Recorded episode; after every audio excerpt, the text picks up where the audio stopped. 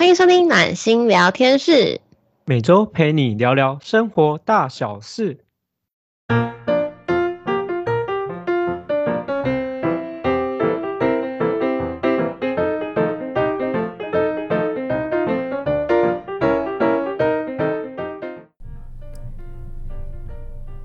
大家好，我是今天的主持人温暖。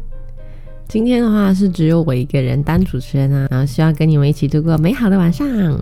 今天我想要跟大家分享的话，是我上个礼拜参加我们读书会的时候做的一个测验。因为我们上个礼拜呢是讨论家庭的书籍，那我们其中有一个小组员啊，他带了一本儿童的爱之语。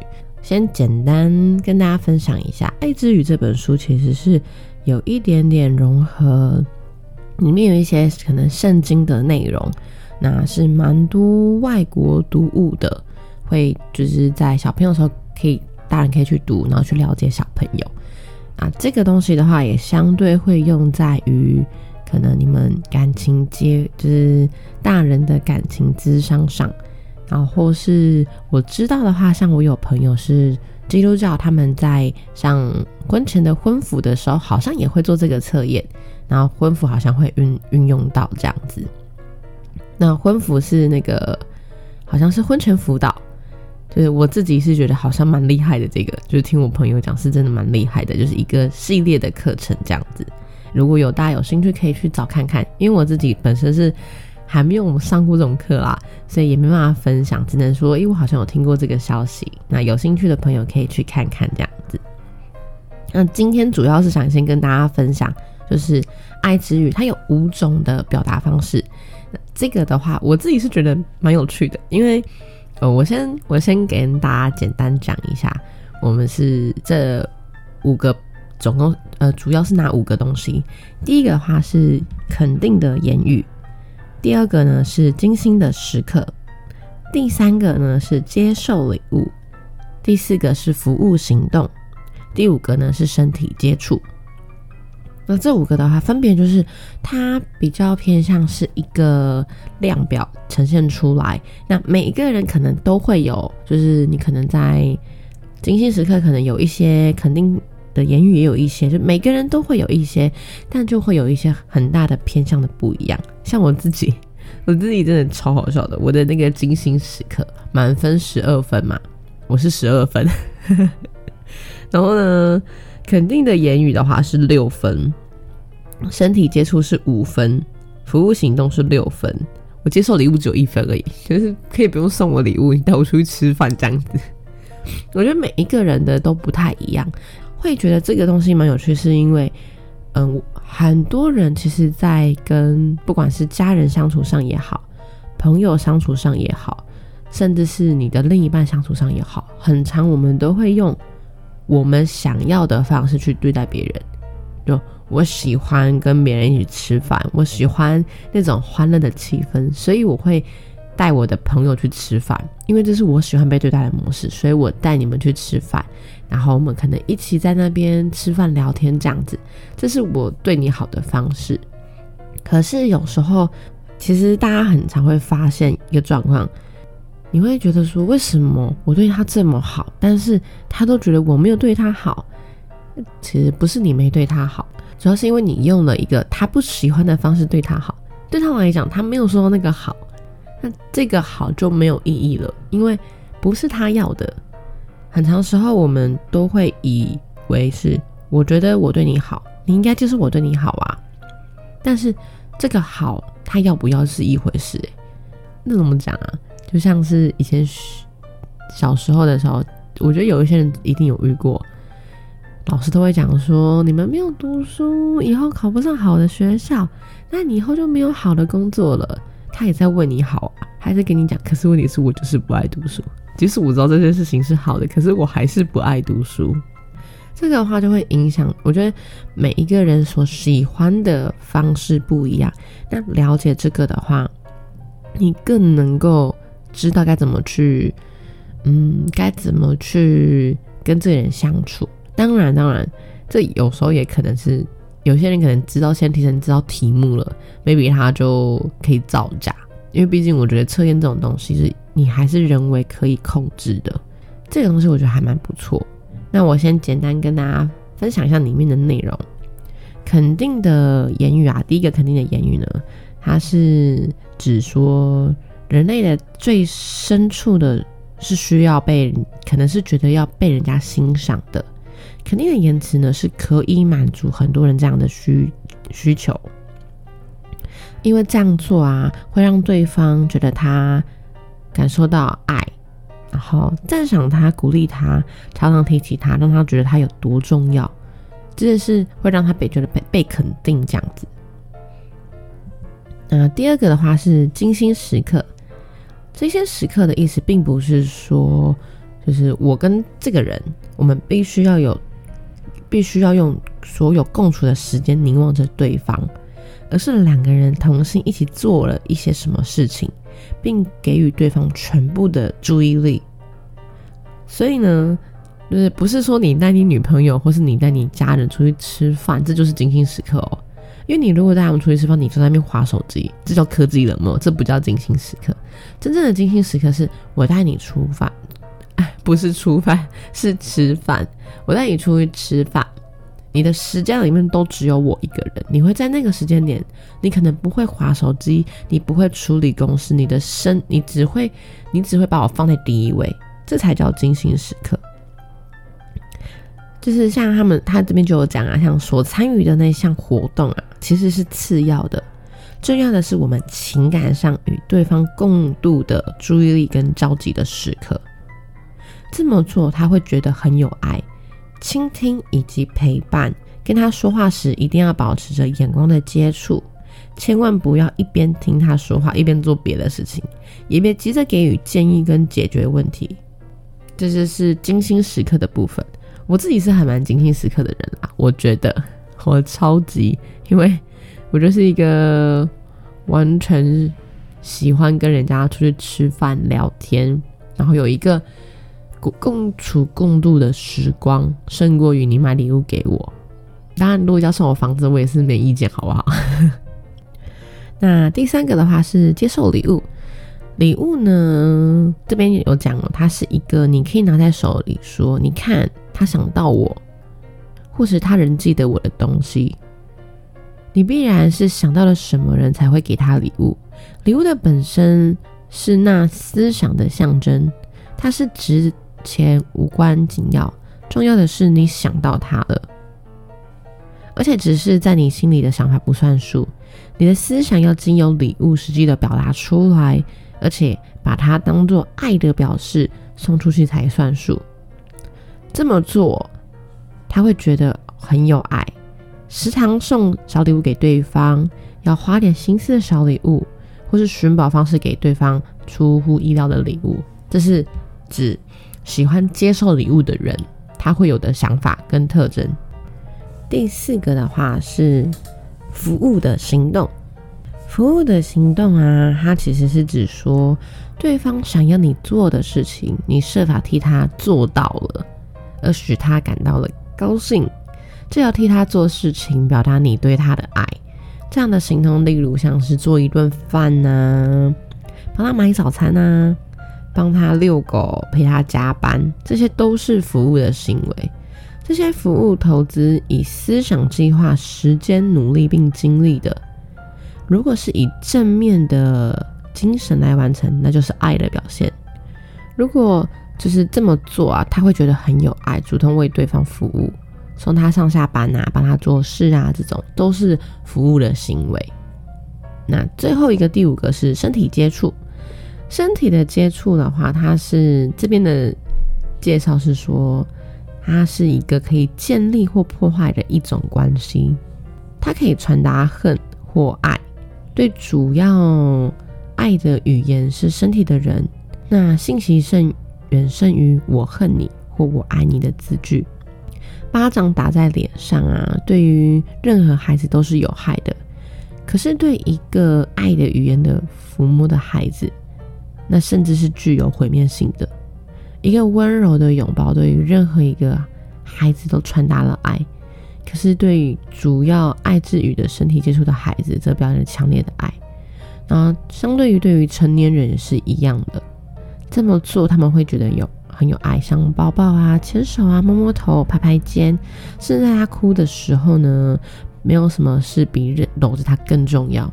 这就是身体的接触。那我今天其实会想要讲这个，只是因为我们那天，呃，我们读书会那一次，这次人比较少，我们只有五个人而已。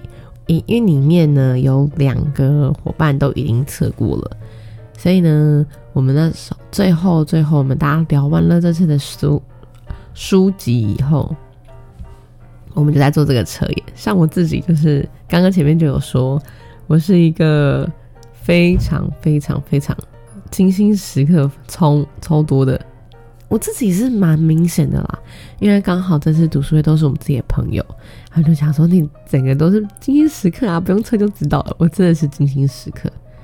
其实我有发现，你身旁的朋友很容易会跟你是相同类型的人，因为我刚好那天在测的几乎都是精心时刻。我们会觉得，出去吃一顿饭，两个人一一段时间共处是一件非常非常棒的事情。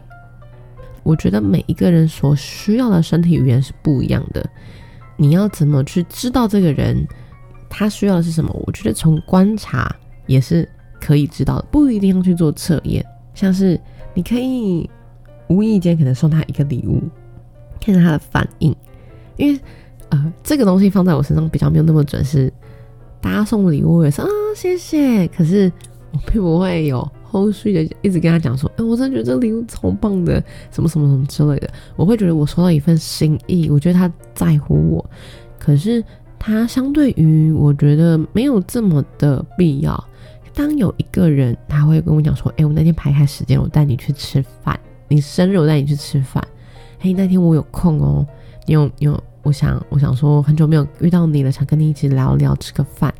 这会让我觉得哇，他有把我放在心上，因为我我自己是时间很重要，所以会愿意为我花时间的人，其实是真的有在看重我的人。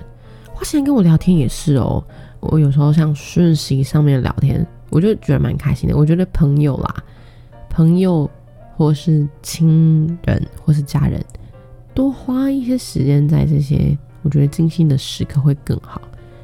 所以，即使我像我我自己每天都待在家里，可能都会跟我的妈妈见面，然后家人会跟我爸爸见见到面。但我觉得这些都不是精心时刻，我反而觉得像我们可能每年的父亲节啊、母亲节啊、我爸妈的生日，我们大家聚在一起吃饭的时候，或是特别拉出去外面吃外食的时候，才是我符合我的精心时刻。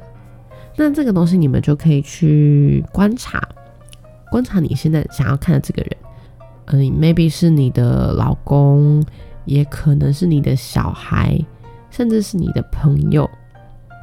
这是我自我自己觉得，这应该是要一个还蛮长的测验期，嗯，因为你不晓得他是不是装出来的，所以你可能可以无意间说，哎，这个送给你，我就哦，你怎么那么好啊？他可能反应比较平淡，你就可以知道说他可能对于精心礼物比较没有那个，那就是可能突然就约他说，哎，我好久没看到你了，要不要吃个饭啊什么的？就看他的反应，或是他对于身体接触的。就是我觉得每一个人的模式都不一样，我觉得这都是可以观察的。那其实也是要训练大家的观察能力。嗯，我觉得大家其实现在我自己是觉得蛮厉害的啦，还蛮多人对于观察力这件事情是很厉害的，就每个人都可以观察到一些细小的细节。我自己，因为我自己其实是一个不。不算太会观察，会观察，但也没有到很厉害的人，所以我比较常就是从蛛丝马迹推敲，然后也会从他身旁的朋友认识这个人，啊以及我自己看的，然后去看这个人。这样，虽然我觉得从他身旁朋友去认识这个人，有时候不见得是一件好事情。嗯，因为每个人所看到一个人啊，都不会是全面嘛，一定都是可能就一半啊，表面啊。三分之一啊，就是冰山的一角，怎么可能会是全面呢？所以透过他人去认识这个人，我自己还是觉得有点危险啦。所以讲到这个，就是网络交友很危险，请大家谨慎使用。呃，我自己有觉得说，里面因为我自己已经很确定，就是精心时刻非常非常明显，所以我其实还蛮好奇大家是什么不一样。因为我那一天我们所有朋友全部都是精心时刻超多，当然也有那个好像是身体语言吧，是一样的。哦，我们有在边推说，就是我们其中一个女生，她老公。他就说他什么都没有，精心时刻也不要啦，都嗯，肯定的语言也不要啦，各种都不要啊。他唯一要的就是身体语言，因为那一次我们好像在玩什么游戏，然后他老婆就跟他说：“那你后面就是你输了，你就一个礼拜都不能抱我。”他就讲说：“不行，怎么可以不抱你呢？” 就你会很明显，其实像你这样子的活动，你就可以知道这个人到底是怎么样的个性，或是怎样的语言。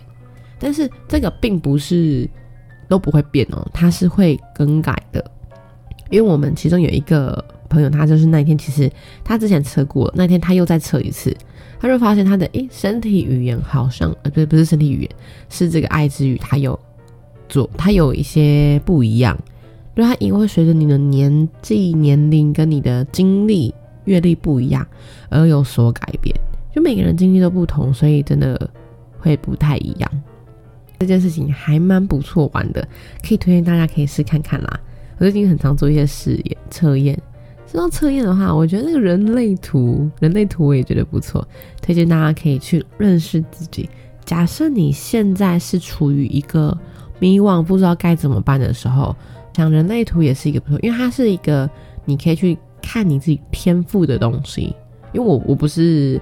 我不是专门的人，嗯，我单纯就只是喜欢这个东西，然后有上网去测测验过，然后大概看一下。我没有请专门老师帮我看过，所以很难跟大家讲说他有什么很特别的。我只是觉得他很有趣，你会从他的一些天赋里面跟他的一些反应，知道这这个自己就是原始出场的一些东西，这是我觉得很有趣也很好玩的。可是哦，原来我就是真的有这个个性，而且是真的有。然后，那你的缺点上面也会有啊。那大家看到就知道啊，你就是这样了，你就是这样了。还有生命灵数也觉得不错，就大家如果有兴趣，其实也是可以去看。紫微斗数我自己是觉得也可以，只是紫微斗数的话，应该说我觉得所有算命都是都是一样啦，不止紫微斗数，就是包括塔罗牌。生命灵数跟人类图，他们都只是跟你讲一个，它是有这样的概率，它有这样的东西，你有这样的天赋，你有这样的能力，你可以去做这样的事情，但看你把握不把握。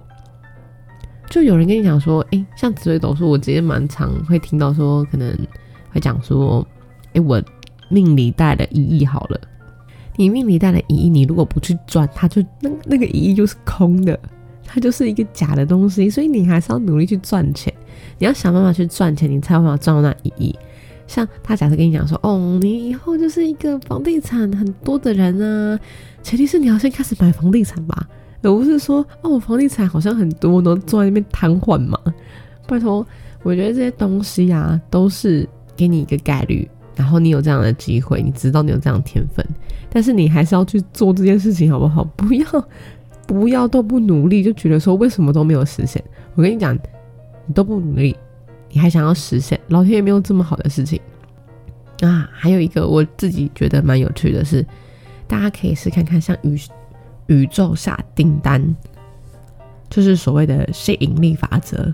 这个也是我最近很常在做的，不管是冥想也好，还是那个吸引力法则，我都觉得这个是很棒的东西，很有趣，而且。它真的会把你想要的东西送到你面前来，真的，真的，我真的觉得超酷的。我先分享一下我这次圣诞节的一个小惊喜，也不是小惊喜啊，就是因为十二月份是我生日嘛，然后刚好又适逢圣诞节，然后在我们我们就是二十几号的时候，二十六号。我就上台北去跟朋友玩交换礼物，然后在之前我就在那边找网上找礼物，我就找了一些那种什么香氛机啊，然后还有夜灯啊之类的东西，就是还有什么小夜灯啊、音箱啊，反正各种各种我觉得就我自己蛮喜欢。那时候我就看到那个香氛机，应该说我好喜欢那个芳香瓶的那种东西，我就觉得好香好香好香，我就说好想要好想要好想要哦。可是想说，因为我不是买自，因为这个抽我也不能抽自己，你知道吗？所以后来就没有买芳香瓶了。然后只是这个这个那时候就种了一个种子在那边，就隔了一个礼拜吧。我朋友他就说：“哎，我我帮你订的生日礼物终于到了，我拿来给你。”就一打开就是一个芳香瓶，你知道我整个是哇，好棒啊，超喜欢，我真的超喜欢。然后还有一个的话就是，嗯，我那时候买圣诞礼物，我是买那个蓝牙小音箱加小夜灯，因为我很想要一个。小音箱可以放音乐，然后也喜欢小夜灯。那时候就想说，哇，好想要。可是因为就想说，我本来想说要不要再买一个给自己，我想说还是先算了，等我参加完圣诞节的那个交换礼物后，我再再买这样子。就当下我就没有先购买了，就不盖。我那天抽奖的时候，我也抽到一个小音箱。我真的觉得吸引力法则这个东西也还蛮。蛮酷的，像宇宙下订单嘛，应该不是吸引力法则，是像宇宙下订单。吸引力法则是你想想的那个人，你想要这样的人，你会你会把他吸引过来。那宇宙下订单也是我们的潜意识的能力比我们表意识好太多了。你也在想他那个共振的力量真的是很大的。那这边没有玄学哦，又不是推你们去那个什么，而是说，我觉得人要去思考一些美好事情，想美好的事情，不要都往坏的地方想。就是多想一些美好事，多想你想发生的好事情，然后多想你今天做了什么好事情。我觉得这件事情才是可以帮助你的。我觉得你的能量能量是正的，就会是正的；你的能量是负的，你遇到人就会是负的。因为像我我我是真的是约很多，圣诞节约很多。像那个二十五号当天晚上啊，我就跟我的另外几个朋友，就五个人，我们五个人就是办了一个圣圣诞派对。有机会再分享照片，我可以我可能放在 IG 嘛，大家可以去看一下圣诞派对的那个照片。那天五个女生啊聊完以后，我就稍稍帮他们算个塔罗牌。因为我不是专专业的，我只是看书，还是那种还需要看书的那种塔罗师哦，所以也不能说塔罗师是有在玩的。那因为我自己很喜欢，那天呢，我们就就帮那个我朋友他们在里面解牌。那其中有一个女生，她就讲说，我之前抽跟就是最近每次抽，她都是叫我说要放下，要走出来，可是我明明就已经放下了呀。嗯，我那时候就给她一个回馈。就是，其实我觉得你的放下可能是你觉得你不想他了，但真正的走出来是你已经迈出那一步，去真的愿意去认识新的朋友了。你在你还没有愿意迈出那一步之前，你都只是表面上的放下，你真的心里没有放下。因为当你真的放下他，这个人对你来讲就是无波澜的人了，你不恨他，你也不爱他。甚至他可能从你面前经过，你就直接讲说：“哦，对耶，我们那时候好像在这边遇到过，然后就没了。”我觉得这才是真正的放下啊！所以那时候他跟我们讲说：“哎，为什么会没有办？为什么会一直抽到没有放下牌？是因为我觉得你的磁场共振是这样。那塔罗我觉得很有趣的是，塔罗它不是一个命定的东西，它不会帮你算说你一定会是怎么样怎么样怎么样。”他只会跟你讲说，这三个月来你的可能性是怎么样，心态变了，想法转了，这些东西都会不一样。所以我自己很喜欢塔罗牌，就是因为我的命运是掌握的在我自己手上。我可能占卜了一下，发现诶，可能诶，假设他是可能你后面比较没有那么 lucky 的话，那我就想办法让自己变 lucky 啊！你把自己准备好去面对这样的困境，我觉得这才是算这些东西有意义的地方。假设你是一个很容易被这种东西绑住的人，拜托你不要去算，算这个干嘛？你无时无刻，因为总会有像紫微斗数，我就知道他们可能会讲说，哎，你今年可能有车关哦，什么什么之类的。你如果是一个超级容易被影响的人，你没事去听那个干嘛？就一整年都在想说啊，我有车关这样子，你人生过得这么不开心，何必呢？人生来这个世界上。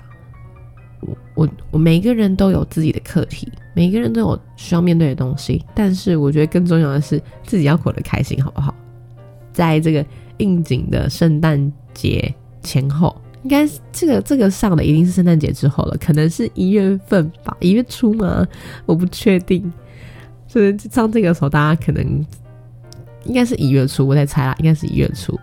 对，这个这也就是跟大家分享一下我在最近呃圣诞节过节，因为我身边又过了生日，我就觉得蛮有趣的，就是可能分享一下我们这几天读的书啊，然后还有我最近在读的那个情绪阴影这一部，我也分享给大家，就是关于家庭的部分的话，大家有兴趣我觉得可以去看看，因为它是可以用来治疗你自己的。我是在治愈我自己啊，可能很多人不知道这件事情，因为我没有特别讲过。应该是说，之前我觉得说，我一直都觉得自己很好，然后也很开心。可是后来我发现，其实有些东西我放在心里，没有去了解它，甚至没有去治愈它，就变成说，我很常会在遇到某一些相同类似情景的时候，我会有那种很应急的情绪反应。可是我并不知道为什么。那我后来就是比较愿意想深入的去认识我自己，我到底发生了什么事情。我到底想要什么？这件事情对我来讲很重要，所以开始去了解自己。我我还蛮推荐大家可以去看这个书，就是甚至去了解你自己，你到底想要什么？你有没有去治疗你自己那个人？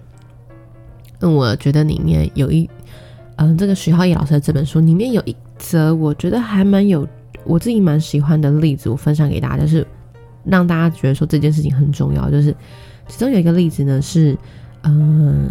他们男朋友就是女生女主角呢，她跟她男朋友吵架之后，男朋友甩门就走，女生就有那种被全世界抛弃，就心里超难过那种想法，就觉得她她觉得说他不要她了什么的。后来去推敲后，她才发现说，原来是她小的时候，她的父母只要吵架，可能就一个就甩门离开啊，一个就是就是把自己关在房间里面。所以有这样的动作或这样的行为，让他就是以后只要面对这样场场景，他就会觉得说：“Oh my god，是不是我做不对了，还是我不好？你要抛弃我什么的？”他在里面讲说，这是一个创伤型的小孩。那我觉得每个人其实都会多多少都有这样子的心态。那你要去了解，在当你有这样的反应后，背后的意义是什么？我觉得背后的含义会比表面上看到的东西来的重要。不要只看了表面上的东西，就像是假设你的父母是一个控制欲非常非常强的人，你要去了解他们控制欲背后的关系是什么？是因为他可能以前什么都不能掌控，或是他的父母以前就是这样掌控他的小孩，他只能抠鼻。有时候。我们今天在讲家庭的故呃这个书籍的时候，我必须老实讲，有时候父母并不知道怎么当父母，他们也是第一次当。就算他们生了三个小孩，他们还是第一次当父母啊。没有人生来就知道自己该做什么。就像我们从小长到大，我们也从来就不是一开始就很会读书的。那其实都是外在环境加注在我们身上，希望我们成为的东西。那这样子的话，我们更需要的是知道这是不是我们想要的，也要去认知怎样做才是最好的。在以前，我觉得我像我父母他们那个环境下，他们没有什么我可以看书学习怎么当一个好父母。对他们来讲，我只要能养活你，让你吃饱就好了。所以不要用我们现在的想法去局限到他们的行为，他们的背后其实就都是爱我们的。那些行为都是爱我们的，不要觉得说他这样控制我，他想怎样怎样讲，他一定是他就是控制欲很强啊。但这个事情的背后，可能源自于是一个爱。当然，当然，我觉得有一些人不是啦。我这边讲的是大多数人的状况。我会希望就是有在听我们的观众啊，可以去思考这个问题，甚至去了解背后的意义。我不希望我们的节目带给你们除了欢笑以外，什么都没有。这因为这件事情蛮重要的，可能是因为我最近感悟比较大啦，我会觉得说每件事情背后的意义都很重要。他做这件事情是为了什么？而为什么有这样的反应，是让我更想要了解的。因为每个人所做的行为都是不一样的，甚至是可能有更多背后的意义，他自己都不晓得。很多人是自己都不晓得自己为什么会有这样这样子的反应。像我罗老师讲，我分享一下，我之前有说我想要去，我想要去冲浪，但我妈超级反对。那时候我就跟她分享说，我本来想要去冲浪练习，结果呢，因为刚好七月份，农历七月，我就取消没有去了。我妈整个大爆炸，他就直接在那边生气，他就觉得说你怎么可以，嗯，干嘛去那个很危险的，什么什么之类的。你说很多人都死掉，什么什么之类的。我就想说，你为什么每次要对我发飙啊？这件事情又没有严重到什么，而且这么多人都在玩哦。我就那时候我们就有一些还蛮大的争执。那后来我真的认真的去回溯跟清理这段关系的时候，我就发现，其实一来其实是我妈妈那时候把她的恐惧投射到我身上了，可能。她身亡之前是有人发生过这样的意外，或者她可能看过这样的案例，甚至是让她觉得这件事情是很可怕的，所以她投射到我们身上是希望我们不要去做，因为这件事情太危险了。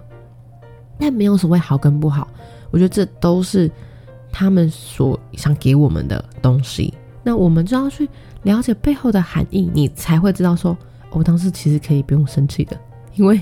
他不是在针对我的这个这件事情生气，他可能是在害怕这件事情。但我老实讲，我们那时候也没有办法做到这件事情。一来我也没接触这些，二来就是哦，我觉得跟家人相处真的有时候你的情绪会被激荡的更明显，因为关系更紧密、更亲密，那些共鸣会更大，那些共振也会更大。跟家人相处真的是一件需要好好了解的事情。我的现在今天就是推荐这几本书啊，就是像那个，我觉得儿童的爱之语，就是教你怎么跟小孩子相处。成人版的也有哦，你们也如果想要知道两性的话，我觉得可以去找。然后还有的话，就是我朋友那时候有一个肯定与宽容吗？我记得好像是这本书，如果不是，我再到时候再更新给大家好不好？这本书好像也不错，就里面有教你可能去了解、开解自己。那还有我这边那时候分享的情绪阴影这部这本书，我也觉得很不错啦，我很推荐大家可以去看，真的。呃，徐浩宇老师后面还有出一本情绪寄生，但是这本书目前我还没买，因为我情绪阴影还没看完。大家有听的人大概知道，我从十二月份的时候就在讲说这本书还没看完，我真的事情太多了，没有时间看。那这边的话，今天就是分享我们是读书会啊，大家分享的书籍跟内容。